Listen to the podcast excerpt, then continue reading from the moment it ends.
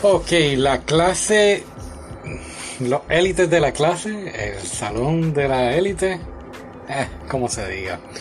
Este anime lo había visto mucho antes de hacer el podcast y pues como que estaba en la lista de animes que tenía que volver a ver para hablar de ello. Y después dije, no, mejor voy a comprar el manga y voy a hablar del manga. Y no he comprado el manga porque he comprado otros mangas y pues nada, vamos a hablar del anime. A mí, honestamente, me encantó. Me encantó porque, ah, pues, ¿cómo te explico?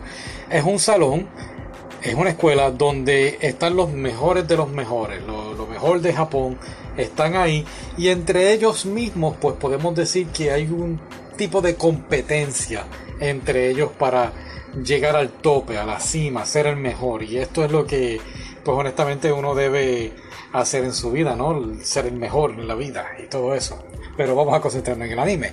En el anime están estos dos personajes principales y ellos, aunque son rivales, pues se tienen que ayudar para lograr eh, llegar al, al, grupo A, ¿no? Ellos están en el grupo D, que pues se puede decir, eh, pues de los mejores, lo peor, y ellos quieren llegar al A.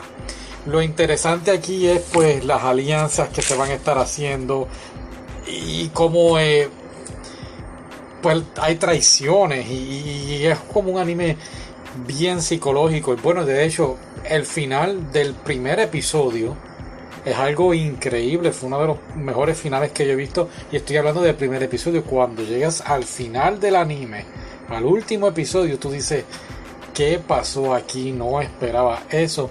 Sí te dan unos, unas claves, unos hints del personaje principal, pero no, nunca, honestamente no lo sospechaba. Inclusive mucha gente en las redes sociales opinan lo mismo.